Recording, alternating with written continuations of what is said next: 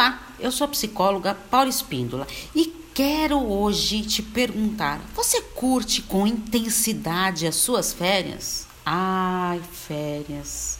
É sempre muito bom para descansar, passear, viajar, refletir na sua vida e divertir-se muito durante as férias, não é mesmo? Será que férias e relacionamentos amorosos combinam? E quando está naquele relacionamento gostoso e as férias chegam e vocês, por um tempo, terão que se distanciar? E a saudade, como fica?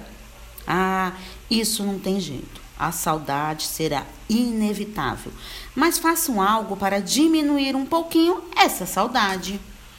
E o que pode ser feito? Além das redes sociais, que você pode usufruir durante as férias, sugiro que o casal que está aí separado converse pelo telefone. Hã?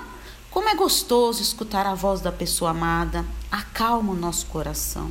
E, se possível, seria melhor ainda fazer videochamada, porque além de se escutarem, poderão se ver com certeza será muito melhor do que ficar só digitando.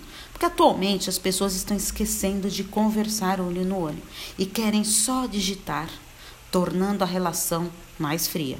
E você está preservando a qualidade dos seus relacionamentos? Relacionar-se com qualidade faz bem para o nosso coração.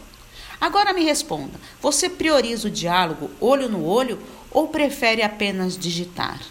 Comente comigo. Um grande abraço. Tchau, tchau.